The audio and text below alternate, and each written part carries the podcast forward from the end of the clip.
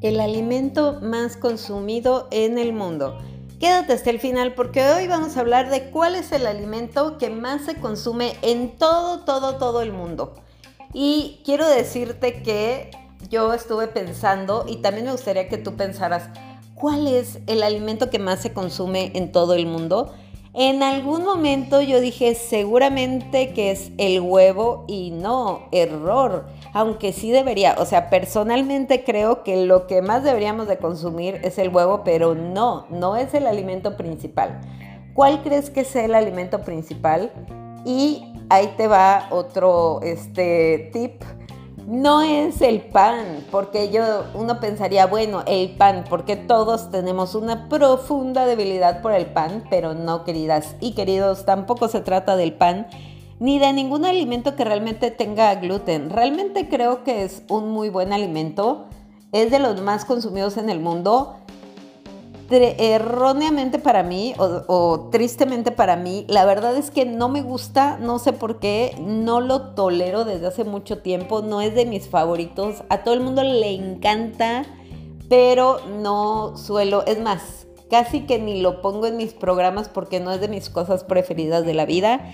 Y el alimento que más se consume en todo el mundo es el arroz. Así es.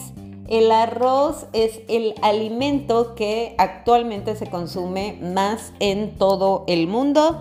Cuéntame tú si sueles consumir arroz un montón. Yo sé que hay un montón de gente que les encanta. La verdad es que es un muy buen carbohidrato, te da mucha saciedad, pero no sé por qué a mí no me gusta. Y sobre todo porque todo el mundo tiene como demasiada debilidad por el tema del sushi y yo creo que eso ha incrementado el consumo impresionante de arroz.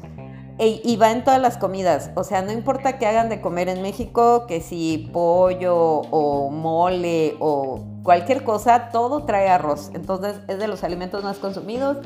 En el caso, por ejemplo, del sushi, a mí personalmente, yo no sé en qué momento como que dejé de tolerar esa sensación pastosa que trae, bueno, sí, sí sé en qué momento, ahorita que lo estoy pensando, ya se los puedo compartir.